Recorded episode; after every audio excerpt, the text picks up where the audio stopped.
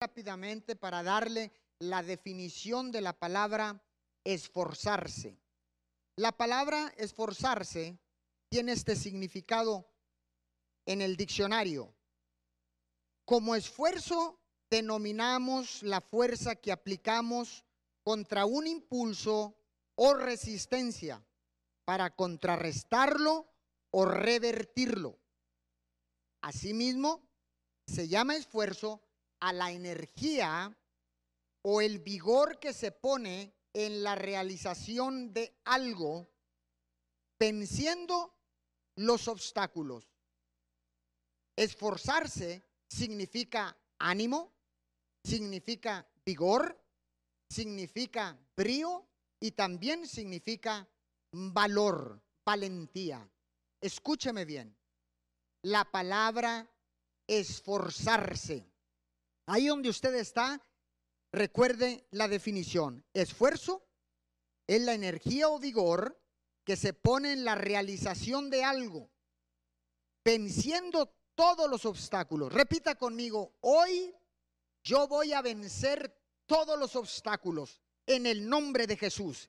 Dígalo, yo voy a vencer todos los obstáculos en el nombre de Jesús. Amén y amén.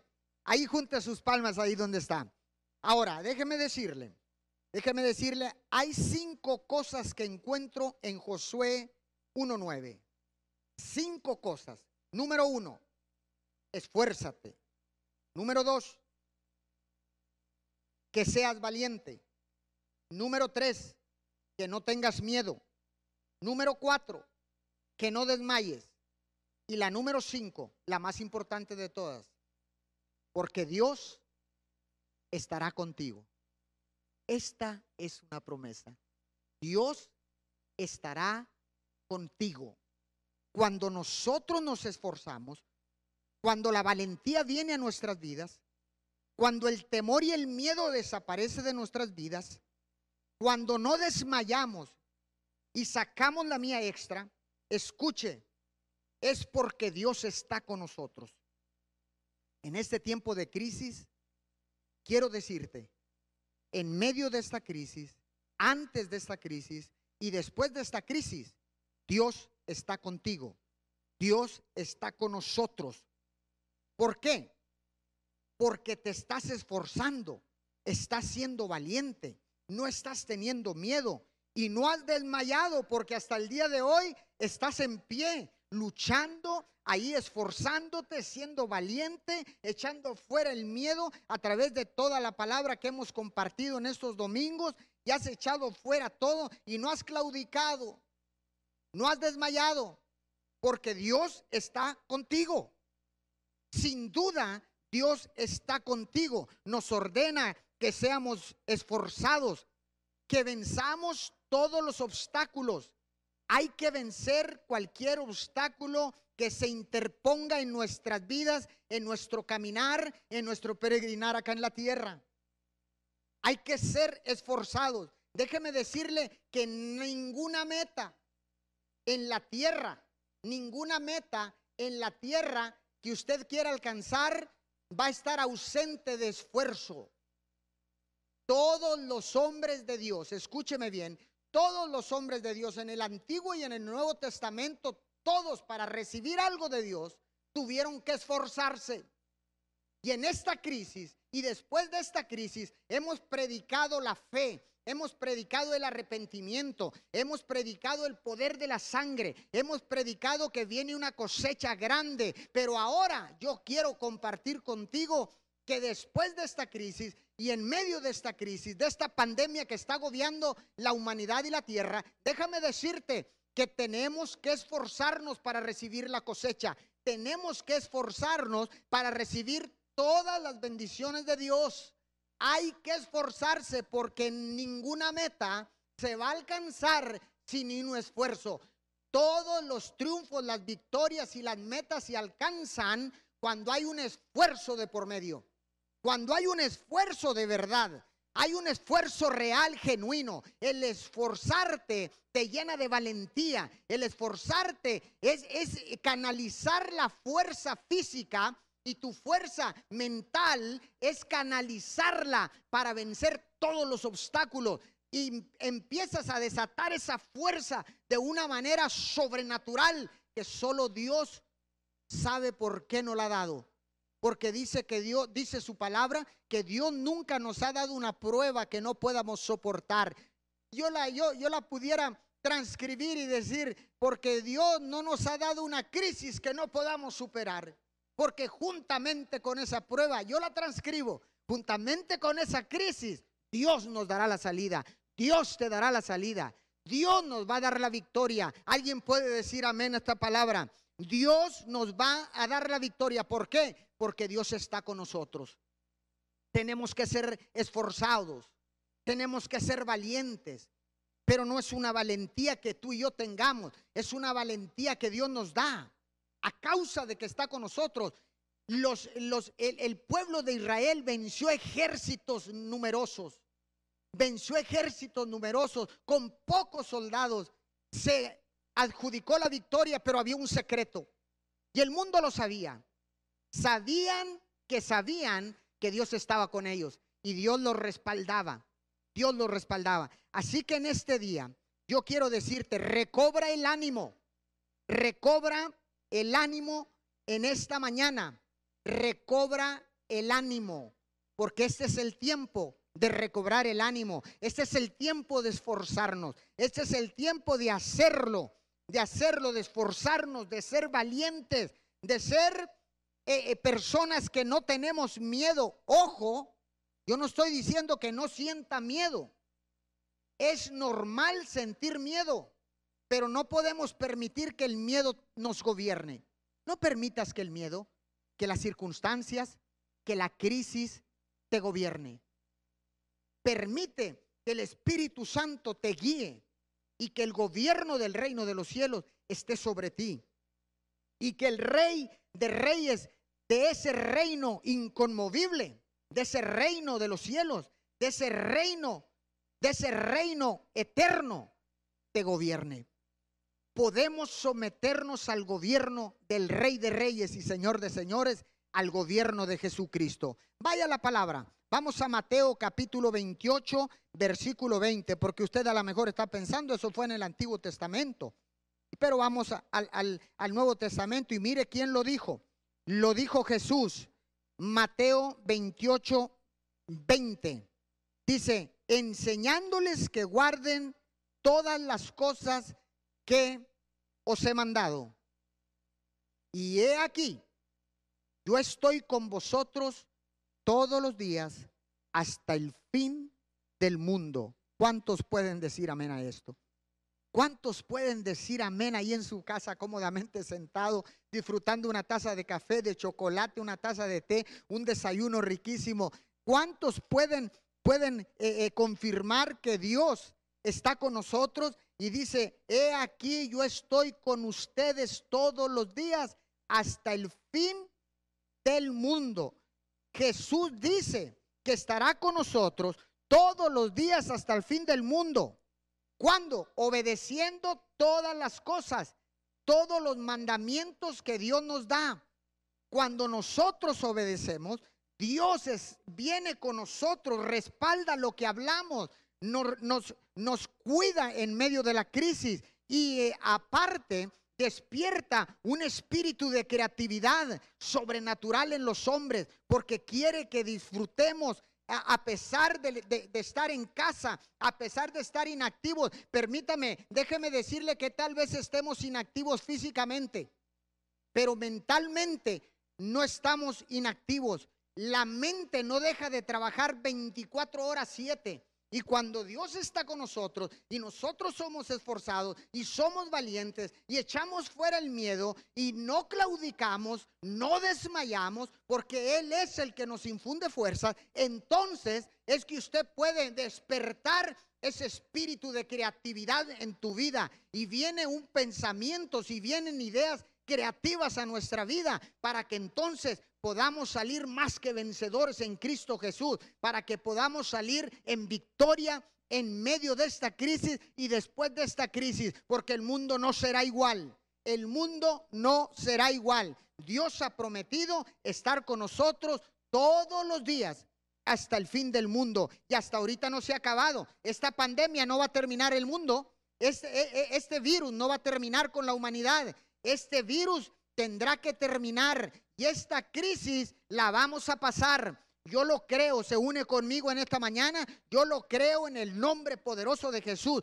Hoy en esta preciosa mañana yo declaro, uno, la medida de fe que Dios ha puesto sobre mi vida, la uno a la medida de fe que Dios te ha dado a ti, la uno a la medida de fe de mi cobertura, lo uno a la medida de todos aquellos que están conectados en esta mañana, la uno para que en el mundo espiritual se provoque una explosión sobrenatural y venga la gloria de Dios a nuestra vida. ¿Cuántos pueden decir amén a esta palabra? Wow. Ahora, continúe ahí porque quiero, quiero, quiero continuar. Vaya al libro de jueces, capítulo 6. Jueces, capítulo 6. Vamos allá rapidito. Jueces, capítulo 6, verso 12 y 13. Recuerde que le estoy leyendo en eh, la Reina Valera de, eh, del 60. No hay eh, variación. Aquí está hablando de Gedeón. ¿Cuántos recuerdan a Gedeón? Todos recordamos a Gedeón porque Dios le dio la victoria. Pero cuando nosotros estudiamos la vida de Gedeón, nos damos cuenta de que Gedeón estaba atemorizado. Nos damos cuenta de que, de que, Gedeón no solamente estaba atemorizado, estaba envuelto en un miedo, eh, eh, en un miedo que lo gobernaba, en, un pánico. Todo el pueblo de Israel, los madianitas habían venido y hacían destrozos y medios, mataban animales, mataban todo lo que tenían y se robaban todas las cosechas y venían exactamente cuando la cosecha iba a estar lista y venían y saqueaban al pueblo de Israel porque el pueblo de Israel había sido desobediente y había venido esta calamidad, este problema al pueblo de Israel. Y Gedeón estaba, estaba escondido, escuche bien, dice la historia, que estaba escondido, sacudiendo, zarandeando el trigo pero no en, el, en, las redes, en las telas donde se criba el trigo, sino estaba en el agar, donde se exprimen las uvas. Y dice la historia que estaba escondido para que los madianitas no lo vieran, que estaba sacudiendo un poco de trigo para poder mitigar el hambre, para poder proteger un poco de trigo para tener comida a su familia. Vayamos allá. Dice jueces capítulo 6, versículo 12. Dice, y entonces el ángel de Jehová se le apareció y le dijo, Jehová está contigo, varón esforzado y valiente. ¿Cómo? Jehová está contigo, varón esforzado y valiente. Escuche, ponga atención, ponga atención, porque Gedeón estaba escondido sacudiendo el trigo. Mas sin embargo, y usted sabe, le dije hace un momento, Gedeón tenía miedo. Todo el pueblo de Israel estaba atemorizado de los madianitas.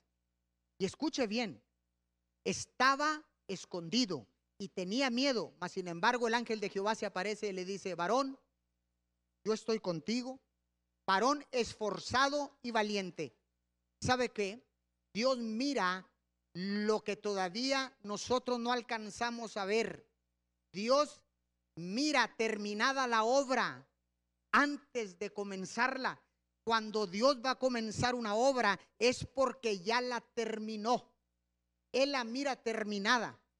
Él no está viendo el presente, sino Él está viendo el futuro. Y el futuro de Dios para usted en esta mañana es un futuro halagador, es un futuro lleno de gloria, de victoria, de bendición, de prosperidad. Todo está por parte de Dios para que sea desatado sobre tu vida en esta preciosa mañana. Continúe verso 13. Y Gedeón le respondió, ah Señor, Señor mío, si Jehová está con nosotros, ¿por qué nos ha sobrevenido todo esto? ¿Y dónde están todas tus maravillas que nuestros padres nos han contado diciendo, ¿no nos sacó Jehová de Egipto? Y ahora Jehová nos ha desamparado y nos ha entregado en mano de los madianitas. Tal vez ahorita usted se sienta desamparado, pero yo vengo a decirle que en medio de la crisis Dios continúa estando con usted. Dios está con usted. Y usted necesita esforzarse, necesita ser valiente, no porque nosotros podamos en nuestras fuerzas, sino porque es Dios que nos infunde fuerzas. Dice que nos da fuerzas como las del búfalo, dice en el libro de los Salmos. Así que esforzado y valiente. Y estaban, y, y dice, pero, pero, ¿dónde están todas esas cosas que nos dijeron nuestros padres?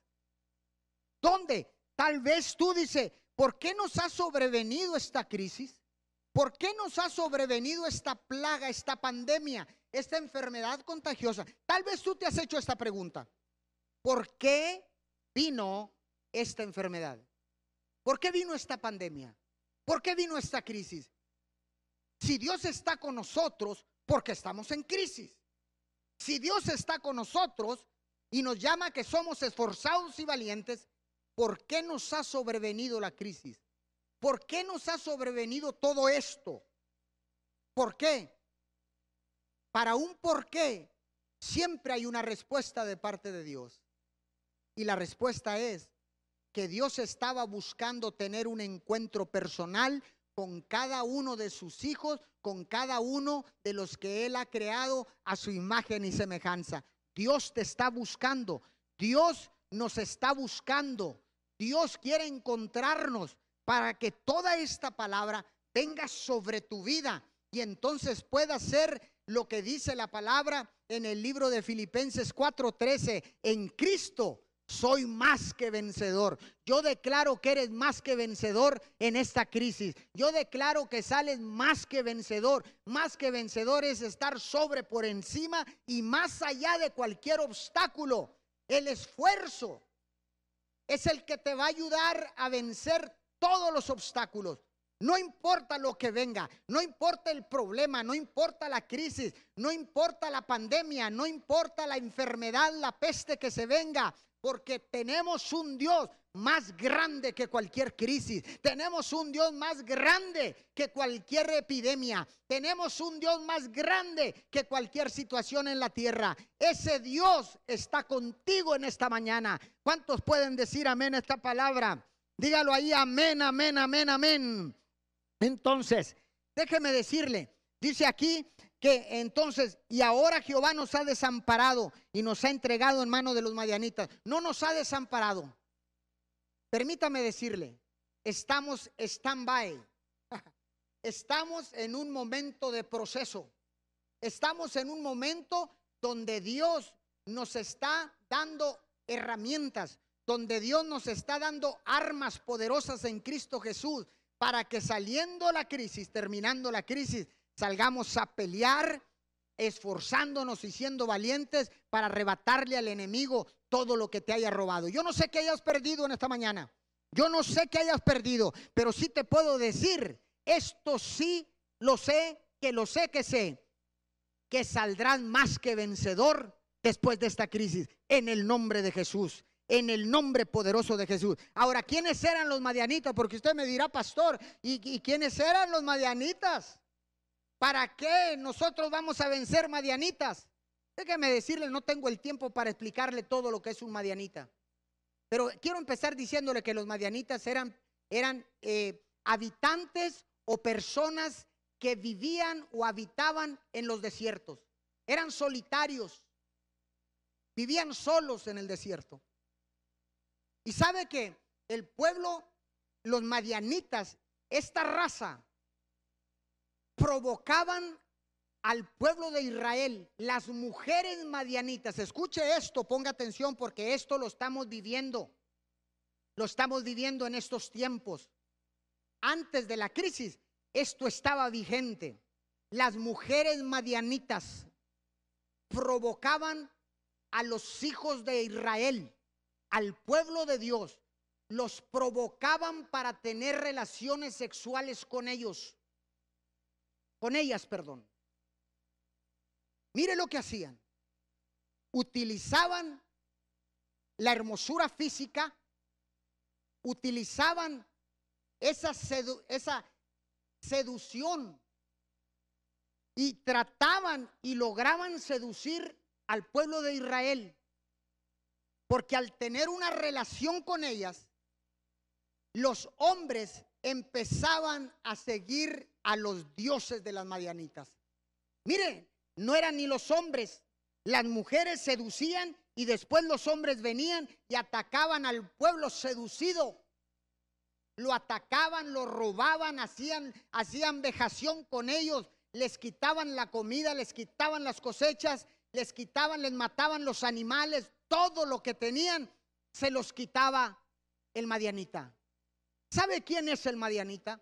El madianita es aquella persona que quiere venir a desenfocarte cuando estás tomado de la mano de Dios quiere desenfocarte, te quiere seducir al pecado, quiere seducirte para que seas adúltero, quiere seducirte para que engañes los gobiernos a tu gobierno, quiere seducirte para que te rebeles en contra de tu de tu paternidad, en contra de tus padres, en contra de tus líderes. Esos son los madianitas. Watch out.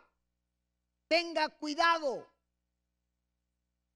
Hoy nosotros tenemos que pararnos en la brecha como atalayas del reino de Dios para levantar un vallado alrededor de nuestra casa, de nuestra familia y no permitir que ninguna madianita y no permitir que nadie que quiera desenfocarme del propósito divino de Dios pueda lograrlo, porque Dios está conmigo, porque el que está con nosotros es mayor que el que está en el mundo, porque si Él es con nosotros, ¿quién contra nosotros? Aleluya, dele la gloria a Dios, dele la gloria a Dios en esta mañana, ahí donde está. Dele la gloria a Dios, junte sus palmas en esta preciosa mañana. Junte sus palmas, junte sus palmas, no tenga miedo. Wow, Gedeón, Gedeón tenía miedo y tenía muy baja autoestima. Pero déjeme decirle que Dios no mira eso. Dios no mira la baja autoestima que tengas. Dios no, Dios no mira el miedo que tengas. Dios te usa para traer libertad y bendición a los demás. Yo declaro que Dios te va a usar en este tiempo y te va a usar después de la crisis para que seas de bendición y puedas traer libertad a todos. Déjeme darle un ejemplo rápido. Quiero ir rápido a esto. Y esto se trata, le voy a dar un ejemplo de un aguador de la India. Esas personas que acarreaban agua, eh, lo vemos en nuestros pueblos en México aún. Con un palo lo ponen en su espalda y ponen dos cubos de agua y llevan agua y algunos para sus necesidades, otros las venden, venden esa agua y hacen ese servicio de proveer de agua a las familias. Todavía en nuestros pueblos en Latinoamérica todavía existe esto. Tal vez en los países desarrollados ya no exista, pero en nuestros países existe. Y este ejemplo le va a abrir los ojos. Déjeme decirle, una de las vasijas estaba, eh, eh, estaba dañada, estaba, eh, le puedo decir que estaba agrietada la vasija. Entonces, cada vez que el hombre venía y llenaba, llenaba la vasija con agua, llenaba las dos vasijas con agua y cuando llegaba a su destino, la vasija agrietada solo traía la mitad de agua, porque la otra mitad la había tirado en el camino. Entonces la vasija se sentía apenada. Tal vez usted se sienta apenado en este momento. Tal vez usted se sienta apenado porque le falló a Dios, porque a lo mejor está pensando que este juicio de Dios ha venido sobre usted porque hemos fallado, porque hemos pecado antes de la crisis. No, no, no, no, no, Dios no está aquí para, Dios no está aquí para señalarlo. Dios no está enjuiciando a nadie, Dios está llamando con amor eterno, está llamando a todas las personas. Así que déjeme decirle, déjeme decirle en esta mañana, yo creo que me voy a expandir un poquito más porque eh, como celebramos Santa Cena, le voy a dar unos 5 o 10 minutos más de la predicación. ¿Está conmigo? ¿Está de acuerdo conmigo? Ok, bueno, entonces, y entonces esta vasija se sentía indigna, se sentía triste, decía, yo no cumplo con mi, con mi trabajo. Y entonces pasaron dos años y eh, eh, la vasija se seguía sintiendo mal porque no, no estaba haciendo su trabajo como es debido y la otra vasija siempre llegaba llena. Entonces, un día habla con el, con el aguador y le dice, quiero decirte algo, eh, yo me siento indigna porque ahora sé que tú no puedes llevar todo el agua y ahora sé que también no te pagan y no estoy eh, desarrollando la función para lo que fui creada. Y me siento indigna, le dijo la vasija. Me siento indigna de no poder colaborar contigo al 100% o ser perfecta como la otra vasija. Y mire la respuesta del aguador. La respuesta del aguador fue esta. Tú no te has dado cuenta, tú no te has dado cuenta en estos dos años he dejado por el lado tuyo, he sembrado semillas y por ese lado tuyo no te has dado cuenta que solo por tu lado hay cantidad de flores. Hay un propósito. Aunque estés agrietado, hay un plan divino. Y le dijo el aguador, yo sabía que estabas craqueada, yo sabía que estabas ahí eh, rota, un poquito eh, eh, cuarteadita de ahí. Pero si no fuera por ti, yo no pudiera tener los arreglos florales en la mesa de mi casa. ¡Wow! Mire lo que hizo el aguador. Eso es lo mismo que Dios hace con usted y conmigo. Él hace lo mismo. Él sabe perfectamente bien que no somos perfectos. Escuche bien. Dios sabe que tú y yo tenemos imperfecciones. Y escuche, el aguador le dijo, a la vasija, si no fueres exactamente como eres, no hubiera sido posible crear esta belleza para adornar mi casa. Dentro de la, de la limitación, dentro de esta vasija agrietada, Dios tiene un plan y tiene un, un propósito.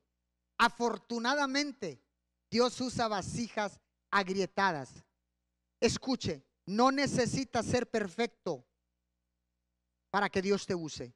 No necesitas ser perfecto. No esperes a ser perfecto para que Dios te use, porque se te puede ir la vida, se te puede ir el tiempo y nunca lo vas a lograr, porque el único perfecto se llama Jesucristo de Nazaret. Así que no necesitas ser perfecto con todas las imperfecciones. Dios tiene un plan y tiene un propósito para tu vida y para mi vida. ¿Cuántos pueden creer en esta palabra? Junte sus palmas una vez más ahí donde está.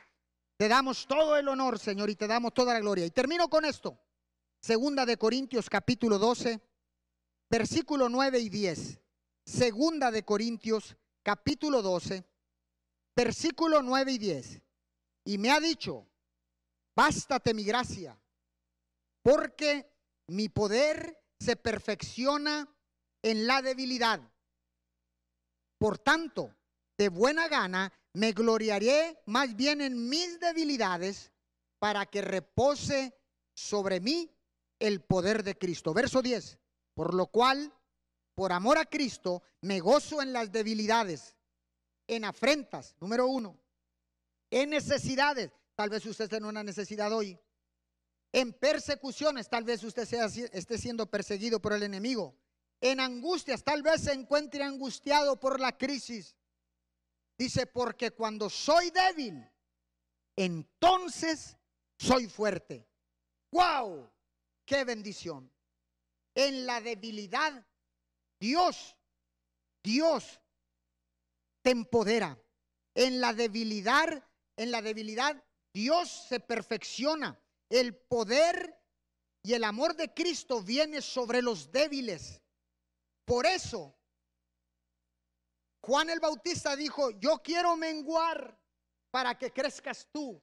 Esta es una palabra para usted y para mí. En estos tiempos de crisis, en estos tiempos difíciles, tenemos que aprender a menguar. Tenemos que aprender a bajar, a humillarnos, a pedir perdón, a arrepentirnos, a decir, Señor, me equivoqué. Es de sabios pedir perdón. Es de sabios reconocer que hemos fallado. Es de sabios, es de sabios. En esta mañana yo te digo, ¿qué sabiduría estás utilizando? Utiliza la sabiduría del cielo en esta mañana, en este tiempo que tú te estás conectando, declaro en el nombre de Jesús que cuando eres débil, en momentos de angustia, en momentos de persecución, en momentos de necesidad, y yo le agregaría, en momentos de crisis, en momentos de pandemia, en momentos de colapsos económicos en el mundo, yo le agregaría que Cristo se te está empoderando, el poder de Cristo está sobre tu vida, porque cuando soy débil, entonces es que soy fuerte. Dios te está fortaleciendo a través de esta crisis. No estás ahí, estás stand-by, estás siendo procesado, estás, estás viendo cómo Dios ha despertado la creatividad, ha despertado, ha cambiado, ha transformado la manera de pensar hoy en este tiempo de crisis, porque tal vez no teníamos tiempo, no teníamos tiempo para meditar. Así que en esta, en esta mañana, y quiero terminar, quiero terminar Así que en afrentas, en necesidades, en persecuciones, escuche bien, en angustias, porque cuando soy débil, entonces soy fuerte. Diga conmigo, soy fuerte. Dígalo una vez más usted que está aquí, los de media y todos los que están allá en su casa. Dígalo conmigo, soy fuerte. Dígalo una vez más, soy fuerte. Dígalo una vez más, soy fuerte en el nombre de Jesús. Amén, amén y amén. Dele fuerte el aplauso al Señor. Quiero terminar. Quiero terminar con esta palabra. Wow. Esta palabra está poderosa. Recobra el ánimo. Déjeme decirle, las bendiciones y, y las victorias llegan a medida que expresamos nuestra confianza en Dios, obedeciendo todos sus mandatos, todos sus mandamientos. De la misma forma, nosotros también podemos estar seguros que recibiremos las promesas de Dios. Todas las promesas que Dios nos ha dado las vamos a recibir cuando obedecemos y vivimos de una manera que lo glorifica solamente a Él, que lo glorifica solamente a Él. Entonces vemos cómo Él cumple las promesas y disfrutaremos cada una de sus bendiciones.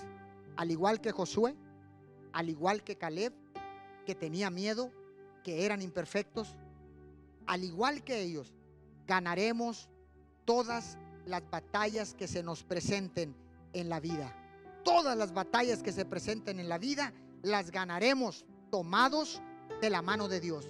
Tomados, no te sueltes de la mano de Dios, porque Él siempre cumple sus promesas y junto a Él podemos tener y recobrar ánimo y ser valientes. No tener miedo ni desmayar, porque Él ha prometido estar con nosotros todos los días hasta el fin del mundo. Él lo ha prometido estar con nosotros todos los días hasta el fin del mundo. Apunte este principio. Cuando yo me esfuerzo, puedo vencer todos los obstáculos. Porque Dios está conmigo todos los días. Él lo ha prometido. Él lo ha prometido. Se lo repito, cuando yo me esfuerzo, puedo vencer todos los obstáculos. Porque Dios está conmigo todos los días. Él lo ha prometido. Apodérate de esta palabra. Apodérate de este principio. Dios ha prometido estar contigo. Dios ha prometido estar con nosotros. Él lo ha prometido. Y no solamente en la crisis, sino durante todos los días hasta, que el, hasta el fin del mundo. Así que ahora quiero que te pongas de pie, por favor. Vamos a orar. Póngase de pie, por favor, usted aquí. Póngase de pie. Oremos, Padre, te damos gracias. Gracias Señor porque sabemos que Josué 189 para que se cumpla todas las promesas, Señor, de esforzarnos, de ser valientes, de no tener miedo, Señor, y de no claudicar, de no desmayar, Señor, es debido a que obedecemos tu palabra obedecemos todos los mandamientos. Dice que no se aparte de tu boca este libro de la ley, esta palabra de Dios. Padre, en este momento yo declaro, Señor, que recobramos el ánimo en esta crisis. recobramos el ánimo en medio de esta crisis, de esta pandemia. Señor, declaro que tus hijos, declaro que todo aquel que está conectado a este servicio, declaro que recobra el ánimo hoy en esta mañana en el poderoso nombre de Jesús y declaramos que todas las promesas de Dios se cumplen en tu vida y que todas las batallas de aquí en adelante que vengan a tu vida saldrán más que vencedor, porque en Cristo somos más que vencedores, porque Dios está con nosotros y no hay obstáculo, no hay nada que pueda frenar el avance del reino de Dios sobre la tierra. Desato bendición sobre tu vida, tú que estás conectado ahí, desato bendición sobre tu casa, sobre tu familia, sobre tus finanzas, sobre tu, sobre tu trabajo, sobre tu negocio. Yo desato bendiciones ahora en el nombre poderoso de Jesús. Y el pueblo me dice, amén. El pueblo virtual me dice, amén. Gracias por conectarse con MIM Church. Recuerde que les amamos, les mando un abrazo. Gracias por mantenerse en contacto. Gracias por mantenerse conectado. Los bendigo en este domingo y una vez más. Bendiciones y felicidades a todas las mamás de la tierra en todos los países están celebrando este gran acontecimiento. Chao, chao. Los amo. Bendiciones. Mantente conectado conmigo